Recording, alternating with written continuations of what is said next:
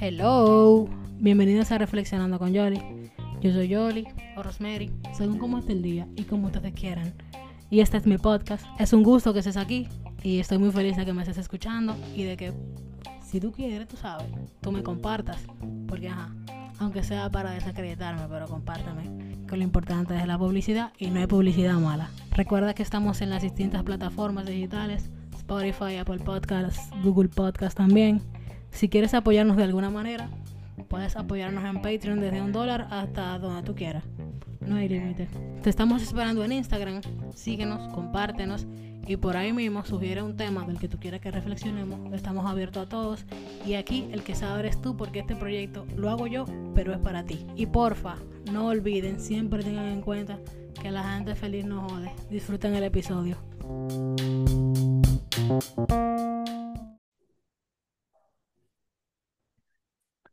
¿Qué hubo, señores? ¿Cómo estamos? Eh, esperando que la, la semana haya estado buena, ¿no? Una semana post Franklin, post tormenta, una semana donde venimos descansados, digamos. Podemos decir que estamos descansados porque la semana pasada descansamos mucho por el tema de la tormenta, pero eh, siempre hay una vaina. Así que he valido también que nadie haya descansado nada. Siempre hay una jodienda. Y eso es válido. ¿Qué es lo que hay? Eh, el tema de hoy. me, me, me gustó el tema del episodio pasado. Y por, hice, por eso quise, eh, obviamente como el nombre lo dice, hacer la segunda parte desde una perspectiva distinta. Porque sabemos, como lo escucharon, que el episodio pasado era con dos chicas que iniciaban sus 20. Ahora vamos a ver eh, otra perspectiva con otras dos personas, yo y mi co-host en este caso, que es Sara Freites, otra eh, persona que ya ha estado en el podcast y además una de mis mejores amigas. De hecho, yo creo que mi amistad más longeva es Sara. Nosotros vamos para, ¿qué? 11 años ya. Somos, son 11 años. Son más. Son más.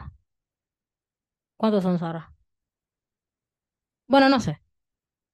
Eh, yo no sé si Sara me está oyendo. Sara, ¿tú me estás oyendo? Hello. Bobo. Eh, yo no me acuerdo, tienen que ser más de 10 años que yo tengo siendo amigo tuya, no sé cuánto, desde los mil Como que. 13, pero bueno. Sí, van No, por cuando ahí. estábamos, sí, vamos por ahí. Para mí 15 ya éramos muy amigas. Y tú entraste, sí, sí, por ahí, 13 años Sí, más o menos. 12, 13 años por ahí. Y Sara está aquí. Bienvenida otra Hola, vez.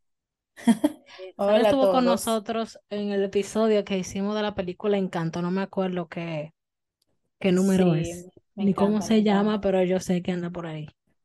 Em, el caso es que en base a la experiencia de la vida de Sarita, podemos, eh, bueno, en base a la experiencia de la vida de muchos, pero entiendo que debo, debo tomar eh, la, la coyuntura que vive Sara en este momento para poner de ejemplo. El, Gracias, muy amable. sí, claro, siempre tomándote en cuenta. voy a Siempre estar en, evi- en evidencia total aquí, pero lo nada. importante es participar. Claro que yes. Eh, es importante tomar en cuenta el hecho de que a veces uno, bueno, a veces no. Uno como estaba carajito entendía algo. Y cuando llega aquí a este punto en la vida, entiende que no tiene nada que ver, que nada que ver, o sea, olvídate. ¿Cuántos de nosotros que estamos más para allá que para acá, porque estamos más cerca de los 30 que de los, que de los, que del inicio de los 20? Yo tengo 27 años, ahora cumple 27 años ahora en octubre. Ay, sí, Dios mío. Y estamos más para allá, estamos más para allá que para acá, literal. Claro. Estamos, estamos abrazando, el, los 30 nos están mirando diciendo, Hola. eh, siéntense que pronto llegaré. I'm coming. Entonces, cuando uno estaba carajito, realmente, uno estaba muchacho, uno pensaba que a esta edad uno iba a tener la vida resuelta. No, yo con 25 años, que, que levante la mano, honestamente, sean honestos con ustedes mismos, sobre todo las mujeres. Bueno, los Samar también. ¿Quiénes no dijeron en algún momento, no, a los 25 yo voy a haber terminado, el, si yo quede de la universidad, eh, yo voy a tener un carro, yo voy a tener un trabajo, yo voy a estar casado, yo voy a tener, mi- y voy a Sobre estar todo. voy a tener, voy a estar preparándome para tener un hijo, o voy a tener un hijo ya, porque era mágico. Sí, los hijos en ese momento uno lo pensaba que lo iba a Si no, tener por no, osmosis, sí, déjalo quieto. por Entonces, cuando tú llegas a este punto de la vida, que ojo, no hay que verlo de una manera tan trágica porque realmente no es el final de la vida, pero es un punto de la vida en el que tú te cuestionas. Bastante. Todos los días uno se cuestiona. Todos los días, cada minuto. eh, pero, pero siguiendo tu línea así y más. eh, eh, para los que no saben, yo creo que yo en el otro episodio sí yo lo mencioné, que yo soy médico Mala bla, bla, mía, que no bla. te, no te di un, un- una, una entrada, un No te intro, preocupes, yo me doy mi realmente propio tú, bombo. sí, dale, por favor, Eh. Yo soy Sara Freites, tengo 26 años, eh, casi 27. Eh, yo soy médico, hice una maestría en nutrición clínica, soy nutrióloga pronto. Sí, señor, luego empecé otra maestría en salud pública, porque vamos a estudiar, claro que sí. Porque sí. Entonces, nada, actualmente yo eh, me estoy preparando para irme a estudiar fuera, hacer una residencia eh, clínica. Quiero ser gastroenteróloga, Claro que eh, sí. a miras de ser promotora y eh, prevenir todas las enfermedades metabólicas que hay ahora. Y nada, siguiendo la línea de, la, de los 20 y de las cuestiones, yo era una de esas personas que yo decía que a los 25 ya yo iba a estar graduada de la universidad, eh, ya terminando mi pasantía médica, que ya yo iba a estar ya fuera haciendo mis primeros estudios de especialidad. O sea, ya a los 25 yo me había cuadrado, me calculé mi pensum con el tiempo de que yo había entrado, sin dejar ninguna materia, como que si la vida no trae sus batallas. No, Eh, veme pero en honor a la verdad, en honor a la verdad, no podemos desmeritarnos. Todos no, terminamos claro antes de que los no. 25, En verdad sí, literal, yo terminé antes de los 25, me terminamos gradué con 25. 25, pero yo había terminado la carrera, uh, Lo muchísimo de los importante, lo 25. importante es llegar, ¿eh? Exactamente, Hay exactamente. O sea que cosas, yo, ¿sí? no, no, no, sigue, sigue. Lo que pasa es que hay cosas que uno se propone porque la sociedad se lo propone, porque no Claro, necesariamente ha de ser así. claro, Ahora, claro, que de ti salga, que eso venga desde lo más intrínseco, de lo más recóndito de tus eh, creencias o pasiones o anhelos, es otra cosa. Pero claro, realmente, se- según la sociedad, según la sociedad, o la sociedad quizá en la que nosotros crecimos, porque a todo esto, eh, es un tema que tiene mucho que ver con la generación que nos crió. claro, claro, pero viendo esa perspectiva de la generación, yo miro, por ejemplo, al modelo eh, de vida de mi abuela paterna y ella se salió del cajón. O sea, a los 25 mi abuela ni siquiera estaba casada, mi abuela se casó después de los 30. O sea, en esa época, eh, que era cerca de la época más o menos de Trujillo, eh, sí, por ahí, esa misma época, Ujú. 1960, eh, las mujeres que no estaban casadas ya para ese tiempo de 25 años, o que se dedicaban a estudiar, eran consideradas, eh, Jamoneta. incluso exactamente, ¿no? Y, también que eran media perseguidas, porque como las mujeres también eran media espías en ese momento, eh, eran las que hacían algunas diligencias cuando estaban muy metidas en la política, que mi abuela se tuvo en todo, lo- en, en todo ese tipo de movimientos, mi abuela fue partícipe, eh, ella era profesora. Y viendo esa perspectiva de que ella en ningún momento me decía, mi abuela nunca me dijo que yo me tenía que casar. Esa fue la primera persona que no te cases, ponte tu día a esto, a lo otro. Sin embargo, eh, a medida del tiempo uno se va rodeando de otras personas que hace, que hacen lo opuesto, por ejemplo. Entonces ahí sí ya llega la famosa crisis de los 20, que yo no hice la primera crisis que mencionaron en otro episodio, yo no la Yo hice sí, para yo hice, nada. yo hice, yo hice, yo hice. Yo no, yo Una no, parte, yo hice porque una parte. Pero yo, después de, o sea, después de terminar la universidad, después de terminar la universidad, exacto, todo el mundo hizo una parte, pero dentro de la universidad yo tenía tan poco tiempo para lidiar con mis emociones. Eh, sí, sí, porque en verdad, en verdad, y eso estuvo muy mal, porque yo ahorita yo sí la hice, y la hice feo, y la hice, bueno, viendo objetivamente, yo sí la hice, pero La pagó eh, bioquímica, la pagó bioquímica. exactamente. Cuando yo me quemé en mi primera materia en la universidad, yo hice una crisis, eh, pero no porque tenía 20, sino porque la vida me golpeó. Eso fue un golpe grande a, a mi autoestima. Y luego hice otra crisis cuando yo tuve que coger una misma materia tres veces para pasarla. Ya ahí sí la crisis fue un poquito más deep, porque ya, yo tenía comportamiento eh, ya de conducta ya de- depresiva eh, ya, ya sí mi familia estaba un poquito preocupada por mí. Sin embargo, salimos adelante. A ver, a bobo sí. Siempre tuve una red de apoyo. Eh, obviamente tú eres una de las primeras personas de mi red de apoyo siempre, desde que yo te conocí. Entonces, nada, también te doy tu payola ahora mismo. Pero eh, es muy difícil, es muy difícil. La vida de adulto está muy potente, como tú dices, realmente. Sí, y mira, partiendo, retomando el tema de que tú mencionaste, de la generación, de, en el caso de tu abuela, a mí me pasa totalmente distinto. Y no me voy a ir tan para atrás. Me voy a ir al caso de mi mamá. Por ejemplo, eh, eh, quizá un tema de expectativa y cómo los padres quizá eh, entienden que han de ser las cosas, pero no necesariamente son así. Porque, por ejemplo, mi mamá me tuvo a mí a los 32 años, me parece. Yo, yo, yo no iba, yo no iba, óptima. yo no iba, yo no iba, yo no iba. Yo tampoco iba, pero, yo no iba. Ella estaba, pero y, mi mi mamá se graduó de la universidad después de los 25 27 años. Mentira, más para allá, mi mamá se graduó de la universidad como a los 30 años, 31 años, porque mis hermanos tenían uno y dos años cuando mi mamá se graduó, porque ellos están en la foto. Entonces, quizá, claro, hay un tema de ver todo lo que tuvo que recorrer mi mamá para poder llegar a la universidad y después graduarse, y entre ese tema de trabajar, estudiar, tener una pareja, eh, casarse y tener hijos, es válido que, que los años se vayan, porque son muchos frentes abiertos. Pero eh, teniendo, qué sé yo, las, los privilegios, eh, siempre resalto que no hay que tener vergüenza por su privilegio. Si Dios se lo dio, que San Pedro se lo bendiga y úselo, y al que le duela, que dé like. Em, si usted tuvo el privilegio de que su papá y su mamá eh, le, le pueden dar chance de que usted estudie y no trabaje, y que gracias a eso usted se pudo graduar, qué sé yo, a los 24 años, a los 23 años, por ejemplo, como me gradué yo, no pasa nada, que hice una maestría y a los 25 años eh, 26 años ya usted estaba ready, heavy. Pero ¿qué pasa? Eh, según la sociedad, en ese momento, cuando tú tienes ya tú- a nivel académico y quizá hasta a nivel laboral, ya tú estás ready donde tú tienes que estar. Lo que te sale es casarte y tener hijos. Eso no necesariamente es así.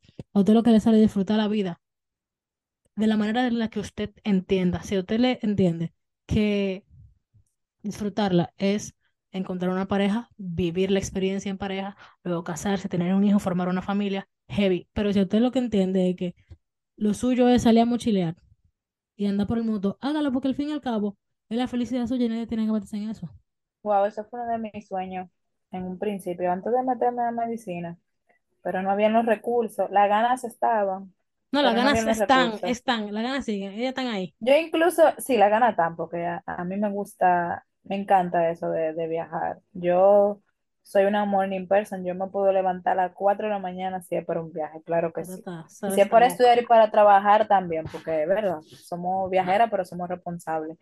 Eh, pero eh, tomé otro camino en mi vida, ¿verdad? Que fue elegir esta carrera. Sin embargo, yo no me arrepiento. Sí me arrepiento en algún momento de dejar de hacer cosas que me gustan por darle importancia a otras cosas que yo entendía que eran más importantes, eh, que dejé de hacer cosas que yo quería hacer por eso mismo, por el escrutinio social, porque, porque sí, porque así es que se ve bien, porque eso es lo que va, eso es lo que me toca, eh, que ya yo no estoy para eso, que yo sí estoy para eso. Porque así mismo como tú mencionas del, también de los privilegios, en- que una parte eh, fundamental en la crisis de los 2030, que es donde yo estoy, que a mí me ha chocado mucho, y tú muy bien lo sabes porque me conoces, eh, la parte de los privilegios, y es que eh, antes de, o sea, en, en el proceso que yo estoy llevando de, de estudiar para prepararme para irme fuera, eh, ha sido una montaña rusa porque yo no he podido trabajar, no he podido tener una, una libertad económica como la adultez después de los 25 años, uno está supuesto a tenerla. Y eso obviamente ha sacado muchas frustraciones en mí porque yo entiendo que yo no soy suficiente por no tener esa libertad económica, pero que a mí nadie me la está pidiendo porque yo no tengo ningún compromiso que amerite yo tener esa libertad económica. Esa es la Sin vaina. Si tú tienes que embargo, exact- pan, pues yo no te digo, pero exactamente. Entonces, eh, yo soy muy privilegiada al tener padres que son súper mega comprensivos con eso. A mi papá y a mi mamá no le importa si yo me tengo que quedar aquí y echar raíces, siempre y cuando yo me esté preparando para algo mío. Me explico. Como yo estoy este proceso, que en, en algún momento yo ahora estoy laborando medio tiempo, pero tuve un tiempo, unos meses, largos meses, que no estaba trabajando. Y yo me frustraba muchísimo al tener que pedirle dinero a mi mamá para echarle gasolina a mi carro, para poderme mover, para poder estudiar en una biblioteca cómoda, para poder perseguir mis sueños. Y fueron muchas batallas, eh, yo enfrentarme con eso, porque lo que mi mamá siempre me decía es como que a mí no me duele, porque yo sé que estamos haciendo esta pausa de que tú no tienes esa libertad económica porque tú estás estudiando para algo mejor. Cuando tú llegues ya a ese momento, tú vas a tener esa libertad económica, pero aún no te toca. Entonces, a mí nadie me había dicho, ni nadie me había preparado en la universidad que cuando yo me graduara de medicina, yo no iba a tener ni un centavo, yo no iba a tener que caerme muerta, yo no sabía manejar una tarjeta de crédito, todavía yo estoy aprendiendo, porque en estos días me pusieron unos cuartos de más porque no pagué el balance al corte completo, nada más le pagué uno- una parte, y eso fue una loquera. Hmm. Y esas son cosas que hasta el mismo sistema tiene fallas, pero no nos vamos a adentrar ahí porque eso es otro tema. No, y no Pero vamos a acabar hoy. esa parte, esa parte de la libertad financiera eh, que uno debería, se supone que uno debe tener ya de a los 25 26 años. A mí me ha dado muy duro porque obviamente tengo amigos que ya tienen su apartamento, que se han comprado su carro yo mismo, que tienen unos trabajos heavísimos, que han podido ir de viaje, que yo nada más lo veo en un avión, le digo yo, coño, ¿y cómo que esta gente lo hace? Pero al final eh, siempre tengo una persona eh, muy cercana que siempre me da mi galleta, o sea, su realidad no es la misma que la mía, sus privilegios no son lo mismo que los míos, quizás los privilegios de él que ahora él tenga esa libertad económica, porque tuvo que trabajar desde, desde dentro de la universidad y tuvo más experiencia y tiene buenos trabajos que yo no pude tener por, por el tipo de carrera, eh, básicamente. Entonces, eh, es muy complicado. Yo entiendo que eh, la crisis no, no, no se acaban porque cada año que uno cumple años, que me ha pasado luego de que yo pasé de los 21 años 22 que yo digo, coño, se suponía que ya a los 27 yo debía de tener y que mi, mi especialidad hecha, que por lo menos ya yo di que a los 28 29 yo me iba a estar preparando para tener mi primer bebé. Oigan lo que yo pensaba. Y ahora yo quizá he postergado eso hasta dentro de 5, 6, 7 años, porque realmente yo no estoy preparada ni mentalmente, ni económicamente, que es muy importante, ni emocionalmente. Y un paréntesis a todo esto, uno nunca está preparado económicamente ni para casarse, ni para tener muchachos, ni para nada, ni para comprar una casa. Eso, Eso eh, a lo que tienen, exactamente, hay que jondearse y hay que vivir del riesgo, el que, el que tenga miedo a morir que no naca, como dicen por ahí. Eh, pero para lo que yo estoy trabajando ahora, que es mi prioridad, es realizar ese sueño que siempre he tenido, que tú, tú lo sabes, que desde que yo entré a la universidad yo te dije, oye, yo quiero, me gustaría irme fuera. Eh, y yo para realizarlo, para yo de que casarme, porque ya yo tengo 25 años y yo he ido eh, a 27 mil bodas, eh, los que me siguen o los que no me siguen, lo invito a ver mi Instagram. En un Sí, año está, yo no sé cuántas bodas yo he ido complicada, está complicada. Sí, sí, sí. Yo me pudiera llamar Sara, exacto, la, sí, la, la, la película de, yo no sé cómo se llama, de que fulano y 27 los bodas, 27 27 bodas. vestidos. 27 bodas, Exactamente. 27 bodas se llama. 27 dresses, 27 wedding, algo así, yo no me acuerdo. Sí, El punto es que yo soy 27 Sara y los 27 dresses, porque a toda la boda yo me le he dado.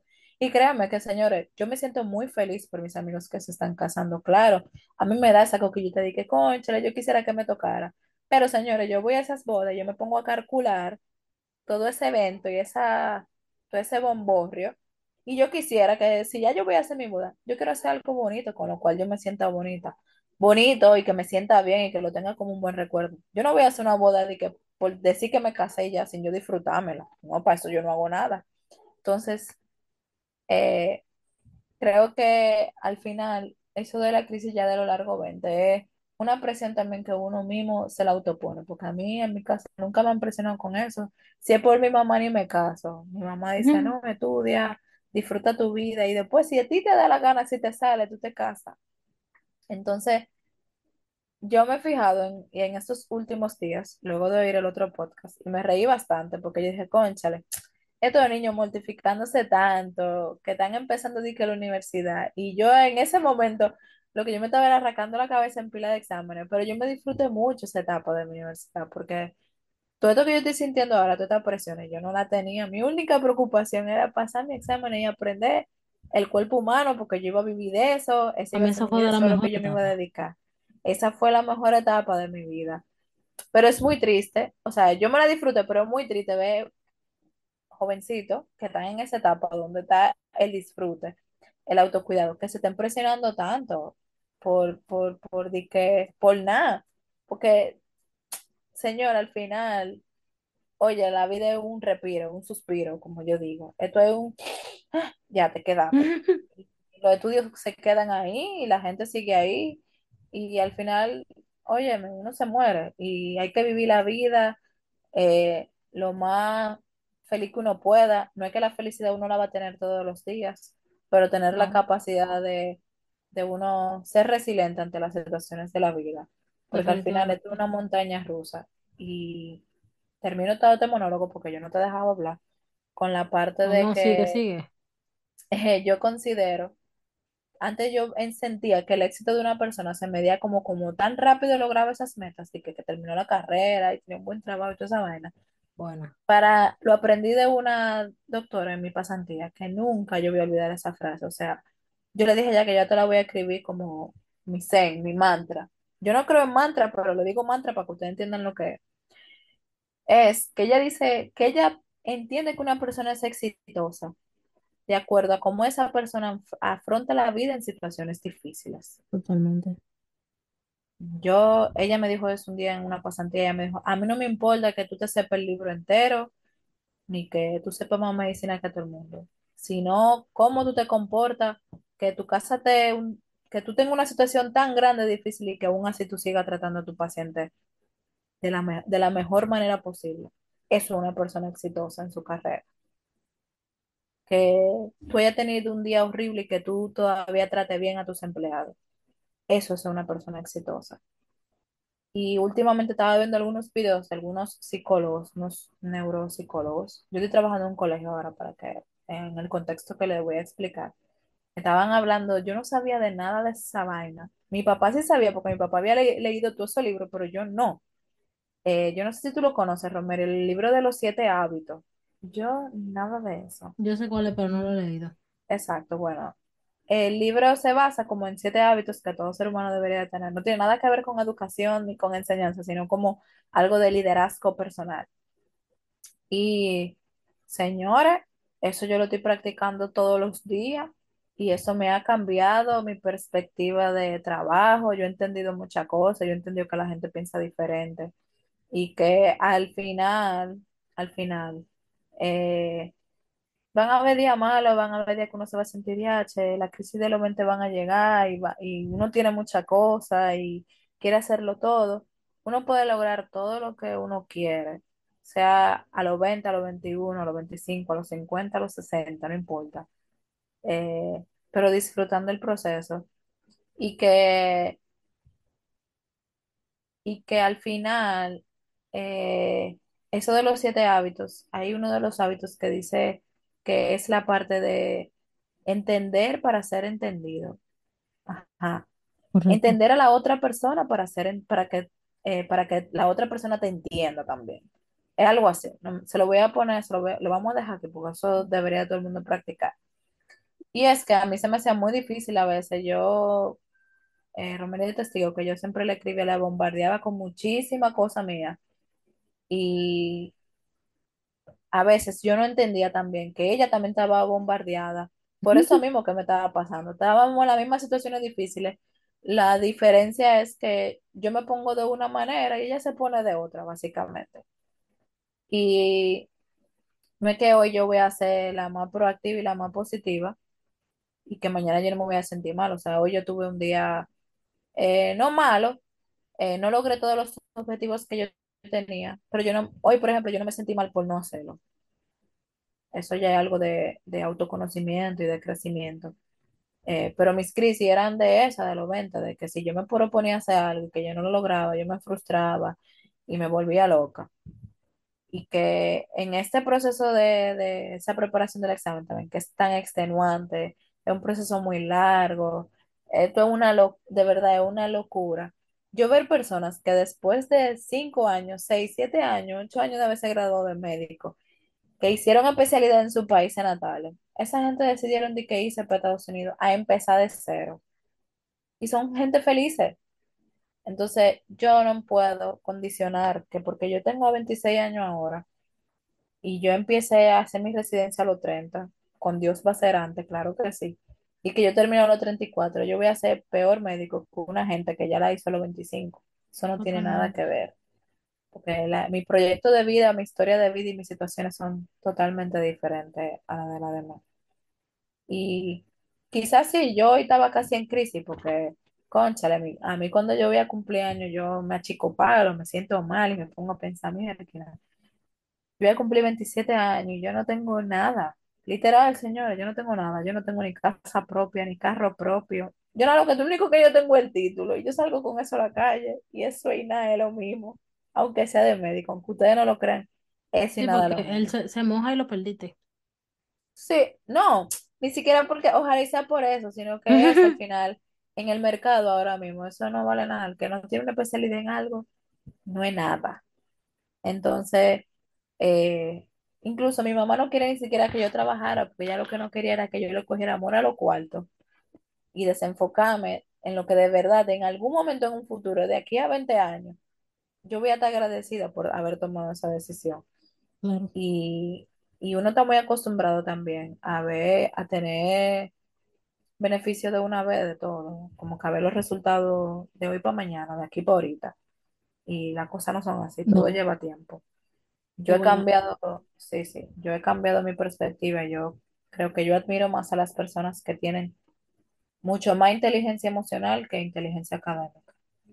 Yo creo que eso es más importante que cualquier otra cosa, porque una persona que no sabe lidiar con sus emociones y que no la conoce, que yo ahora, a mis 27 años de edad, está manganzonaza, casi a los 30, es que está aprendiendo a lidiar con sus emociones. O sea, que si ahora que yo estoy aprendiendo a lidiar con mis emociones, sería contraproducente, sería para mí, a- me daría esta vergüenza yo tener que un muchacho ahora, porque que yo no voy a poder con ese estrés, ni con esa demanda de lo que es ser y que mamá, por ejemplo. Uno puede contigo y va, va, vas a formar. Exactamente, ¿no? Y, y tener esa, esa auto, ese, esa, como lo que tiene la mamá, ¿cómo se llama esta palabra? Wow, se me fue. Como que ese poco sentimiento que tiene la mamá de sí misma, que lo dan todo por sus hijos, que se olvidan Ok, hasta de ella. Ese desprendimiento. Exactamente, ese desprendimiento, que es muy fuerte. Entonces, yo entiendo que al final, eh, ser, eh, tener mucha inteligencia emocional vale más que cualquier otra cosa, ahora en la Yo actualidad. escuchaba, yo escuchaba un podcast eh, de Jorge Chalhoup, un episodio de del podcast de Jorge Chalhoup, donde él hablaba con un chico que yo no recuerdo el nombre, que era, creo que era Dai- Dairán, Darián, algo así. El Ah, el de, el de la estadística, sí, sí, sí. correcto, a él yo lo había visto en muchas eh, entrevistas, incluso de manera viral y demás, pero yo nunca me había sentado a escucharlo. Yo lo quitaba, porque como lo había visto en tantos programas de, de, de contenido basura, no le prestaba atención. Y me llamó mucho la atención cuando Jorge lo llevó. Y yo me senté a escuchar eh, ese episodio. ¡Wow! ¿Cuánto, cuánto conocimiento! El tipo es brillante. Y él decía, él estaba citando a alguien que decía que para tú sobrevivir en el, en el, en el mundo tú necesi- eh, habían dos cualidades. Hay una que no recuerdo, pero yo sé que hay otra que es inteligencia emocional. Claro, Y si supiéramos el, la importancia del manejo de nuestras emociones, de conocer nuestras emociones, eso nos lleva simplemente a que nada ni nadie puede dominarnos en ese sentido, pero asimismo nosotros tengamos total control de aquellas cosas que pueden afectarnos o no, en qué momento pueden, pueden afectarnos y de qué manera pueden afectarnos. Si me afectó de manera negativa, digamos, si al final detoné por aquella emoción que me hizo, que, por aquella emoción que viví, em, al final me va a dejar algo después, yo voy a aprender algo o no voy a aprender algo, no voy a aprender nada. ¿Qué tanto me va a beneficiar a mí o no después de tener una discusión? Que tú pagues los platos rotos y tú ni siquiera tienes el contexto de lo que pasó. Si tú ni siquiera sabes, si, no, si no tiene ni siquiera que ver contigo. ¿Qué gano? ¿Qué pierdo? ¿Qué arriesgo? ¿Cómo me afecta? Que por yo no manejar mis emociones y no tener control en mis impulsos, tú pagues lo que hizo un tercero que tú no tienes nada que ver y estás pagando los platos rotos tú. No me, no me suma en absolutamente nada. Y es bien interesante escuchar esa entrevista, o esa conversación más bien. Les invito a que, es- a que la escuchen, porque realmente él arroja mucha, mucha verdad y mucha luz desde, desde su, desde su experiencia, desde su lugar de, de expertise, que el tipo entiendo que es telemático. Y es bastante interesante escucharlo hablar. Por otro Sí, sí, lado, él, él es, ¿sí? él es bacano, él es bacano. Sí. Tú dijiste por otro lado, Ah, por otro lado, em, vemos que La sociedad va muy rápido. La vida, la vida no. La sociedad no. La vida va muy rápido. La vida va muy rápido y la sociedad en ese sentido es muy exigente. Pero a veces pecamos nosotros de ser más exigentes que la misma sociedad. Y hay que tener cuidado con eso. Eso hay que tomarlo con pinza. Porque recuerden que no la sociedad que está viviendo nuestras vidas somos nosotros.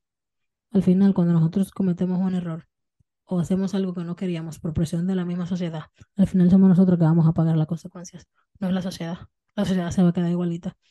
Solo que tú vas a formar parte de una sociedad que está dañada, una sociedad que está sentida, que está podrida, que tiene carencias, una sociedad que vive en crisis. Y eso es un tema muy importante al momento de tomar decisiones y de entender que, y de sentirse mal, perdón, porque quizás no hemos logrado X o Y cosas. Eso es muy importante, sumamente importante. Eh, eh, qué bueno que tú mencionaste todo eso.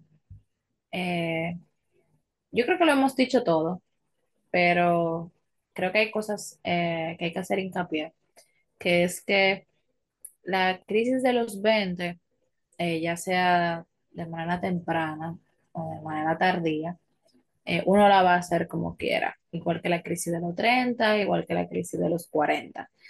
Y me he dado cuenta que nosotras las mujeres eh, la tenemos un poquito más difícil realmente, porque yo me di cuenta, mis hermanos, que el más grande, el mayor, se casó súper mega joven, ya mi hermano a los 25 años estaba casado. Eh, sin embargo, él siempre me, me relaja, tenemos un relajo, que él me dice que yo soy la, la hija riquita, Eh, obviamente porque eh, mi mamá me ha dado muchos beneficios, soy muchos, tengo muchos privilegios, más de los que quisiera, sin embargo,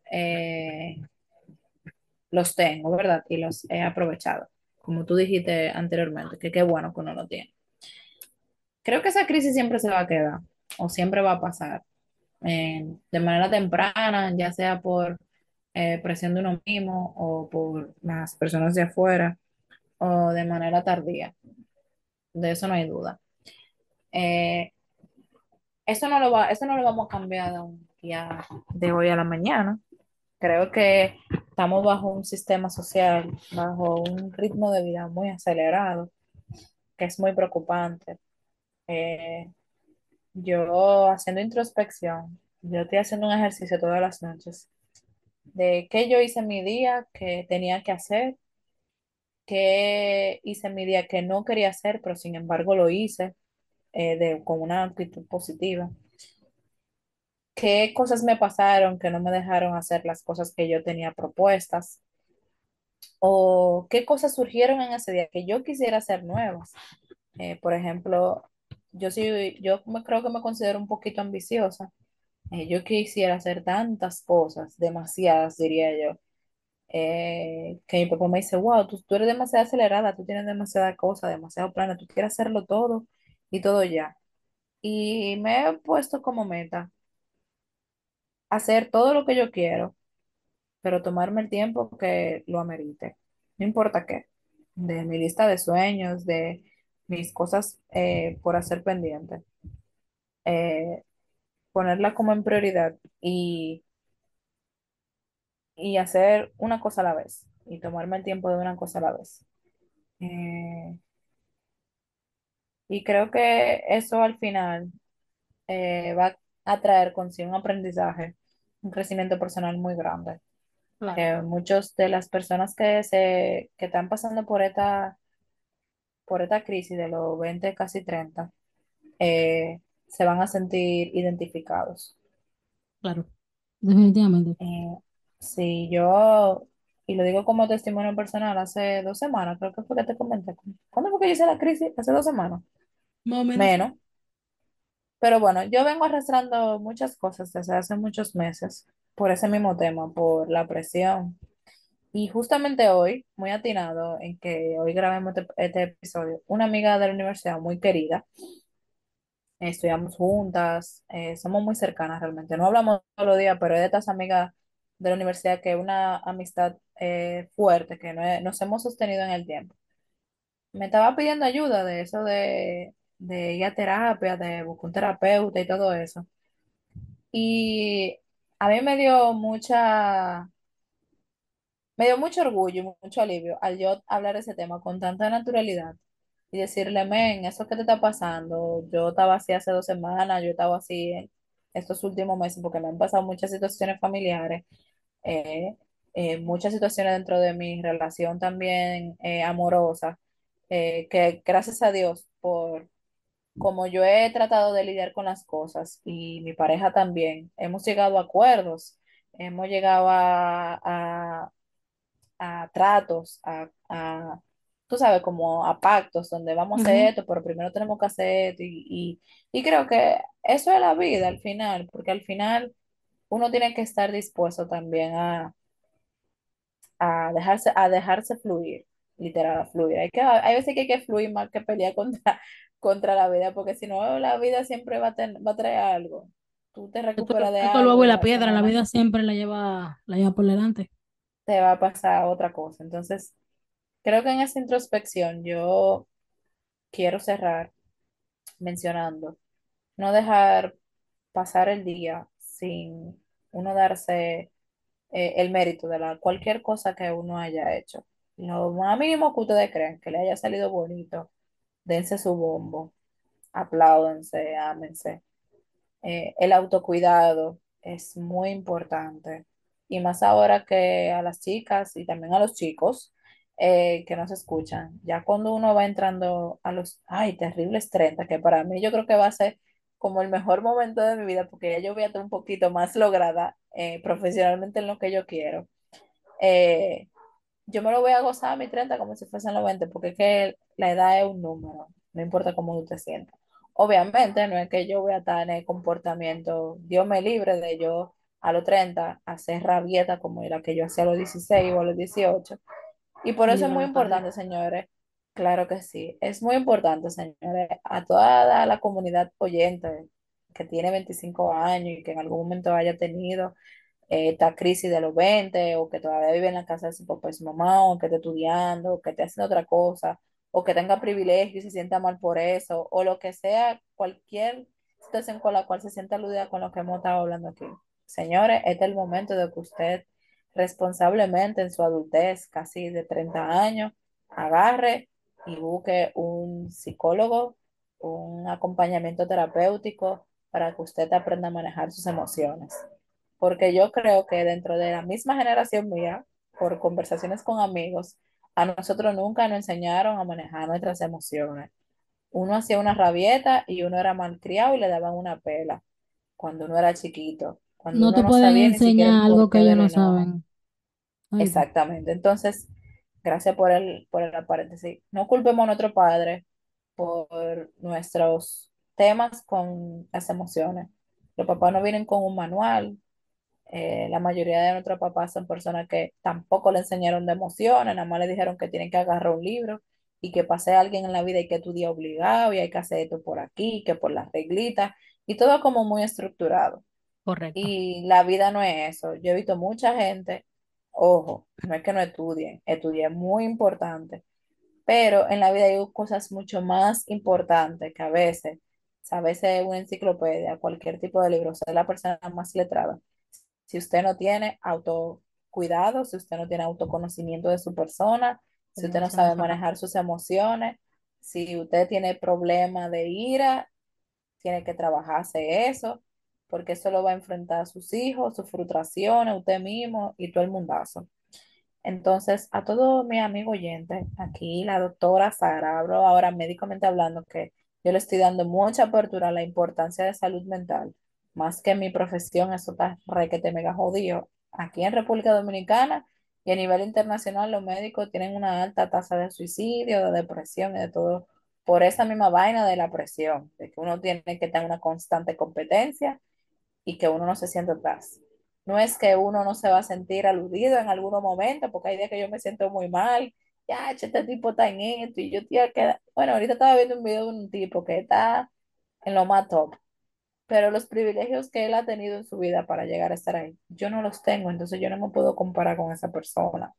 Vamos a dejar de la comparación en un lado, a medirnos con la vara del otro, a a, a dejar de, de hacer, de hacer las cosas que nos gustan, porque la sociedad dice que eso es para chamaquito, o que estamos fuera de tiempo, o que estamos quedados, o que ya eso no nos compete. Haga lo que usted le haga feliz sin hacerle daño al otro. Eh, sea auténtico con usted mismo. De ahí mismo viene también el autoconocimiento. Conócase. Hay mucha gente que no se conoce ni sabe eh, quién es, ni sabe lo que quiere. Y con eso yo le traigo otra reflexión que tú te haces en el tiempo libre. No me hable ni de gimnasio, ni de, ah, que yo, yo veo películas o yo leo. No, busques un hobby que sea placentero para usted, que no requiera ninguna recompensa adecuada, en el sentido de, yo voy al gimnasio para sentirme mejor, está bien.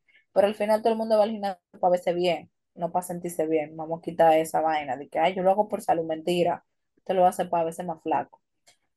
Entonces, esta es la etapa de uno autoconocerse a fondo y saber qué es lo que de verdad uno quiere. Porque no estaría loca o descabellada la idea que yo mañana me levantara y dijera, bueno, yo estudié medicina, pero al final yo lo que me quiero dedicar a, a hacer relaciones internacionales entre los países para mejorar los sistemas de salud. No es mi carrera en sí, pero sí tiene que ver con mi carrera. ¿Está mal eso? No, no está mal. Eso es lo que me hace feliz, eso es lo que me va a dar placer y eso es lo que yo me voy a dedicar. Eh, y nada, las crisis van a ir y van a venir.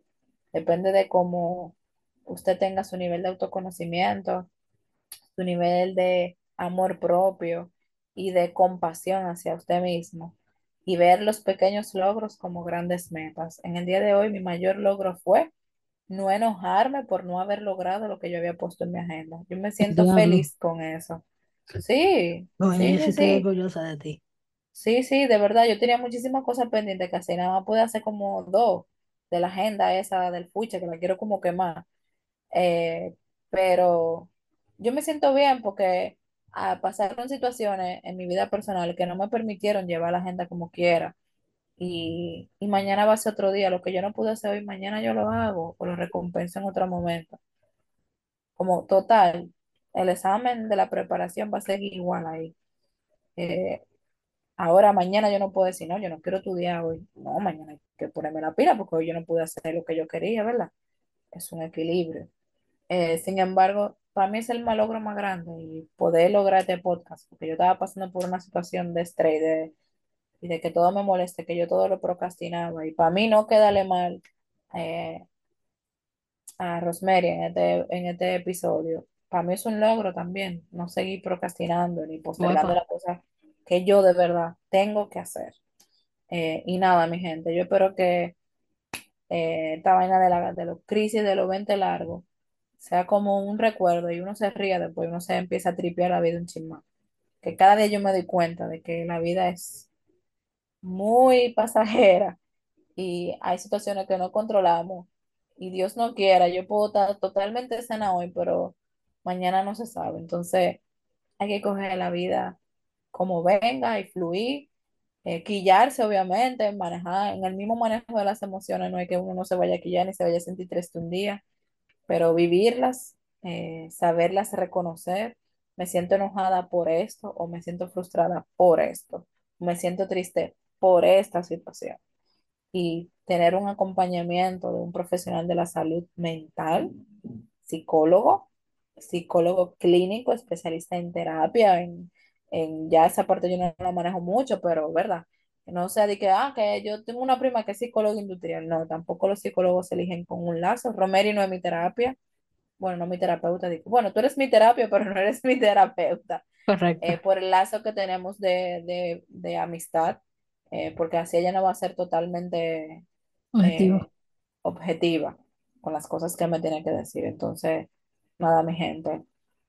Lo nuevo 20 lo largo 20 son para seguir tripeando, seguir haciendo lo que uno quiera, eh, ahorrar su dinerito, buscar hobbies que le gusten y que en algún momento le pueda proporcionar un dinero extra, eh, juntarse con, con otro ambiente social que usted no estaba acostumbrado, el que no le gusta bailar, métase un ching a bailar para que usted descubra a ver si de verdad no le gusta, porque de verdad no le gusta bailar o porque quizás no se ha dado la oportunidad. Totalmente. Eh, claro, y nada, yo creo que yo cerré mi comentario ahí. Eh, chicos, yo solo puedo agregar al comentario de Sara que cada quien tiene un ritmo y ese ritmo hay que respetarlo. Ustedes respétenlo, respétenlo, acéptenlo, vivan con él y aumentenlo, reduzcanlo en la proporción que ustedes entiendan que ese ritmo es suyo y son ustedes que lo manejan. Así mismo con la vida. La vida de adulto está potente y está de pinga, como dicen, pero la vida hay que bailar al son que toque.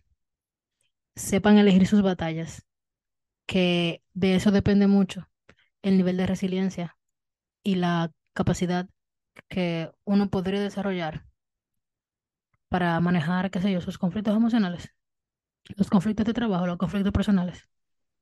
Todos, todos. Nosotros somos muy poco para los tantos problemas que hay. Entonces, sepamos elegir. Y con eso yo también cierro. Siempre es un placer eh, conversar para que ustedes nos escuchen. Recuerden seguirnos en todas las redes sociales. Sarita, muchísimas gracias por el chance. Yo sé que tu agenda está bien, bien complicada. Y cada día trae su afán. Así mismo, eh, gracias por invitarme. Espero que este episodio sea de, de, verdad de mucho provecho. Chicos, así mismo espero que disfruten el episodio. Eh, nos escuchamos en la próxima. Pórtense bien y recuerden que la gente feliz no jode. Bye bye.